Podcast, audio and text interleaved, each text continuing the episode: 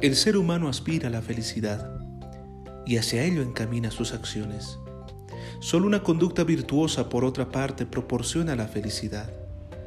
Y de entre todas las virtudes, la más importante es la sabiduría. Este incluye a los restantes. El que posee la sabiduría posee todas las virtudes. Porque según Sócrates, nadie obra mal a sabiendas. Si por ejemplo alguien engaña al prójimo, es porque en su ignorancia no se da cuenta de que el engaño es un mal. El sabio conoce que la honestidad es un bien, porque los beneficios que le reportan son muy superiores a los que puede reportar el engaño. Buenos días, buenas tardes y muy buenas noches. Es un gusto saludarlos en nuestros cursos formativos de carácter virtual y en esta oportunidad desarrollaremos el tema de la introducción a la axiología. Comencemos.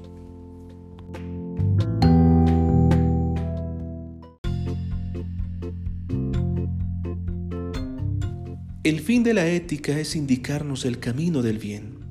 Y el bien es aquello a lo que se dirigen todas nuestras actividades. Por ello, ya los antiguos habían visto que la virtud nos ayuda a vivir bien. Y vivir bien es realizar el valor moral. Para saber qué es el valor ético, necesitamos saber qué es el valor. ¿Cómo lo conocemos? ¿Cuáles son sus propiedades? ¿Cómo se manifiesta? A estas preguntas responde la axiología, la teoría general de los valores.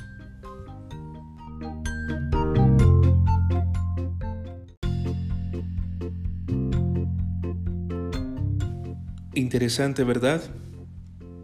Pero, ¿qué es la axiología? Queridos estudiantes, la axiología es una rama de la filosofía que estudia los valores. La axiología también se aplica en otros ámbitos como el derecho y la pedagogía, en el que aparecen temas de carácter axiológico.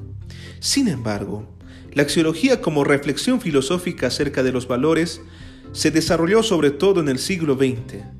Desde entonces han estado a la orden del día las definiciones del valor y la valoración. Uno de los fundamentales exponentes de la línea axiológica es el filósofo Wilhelm Windelband,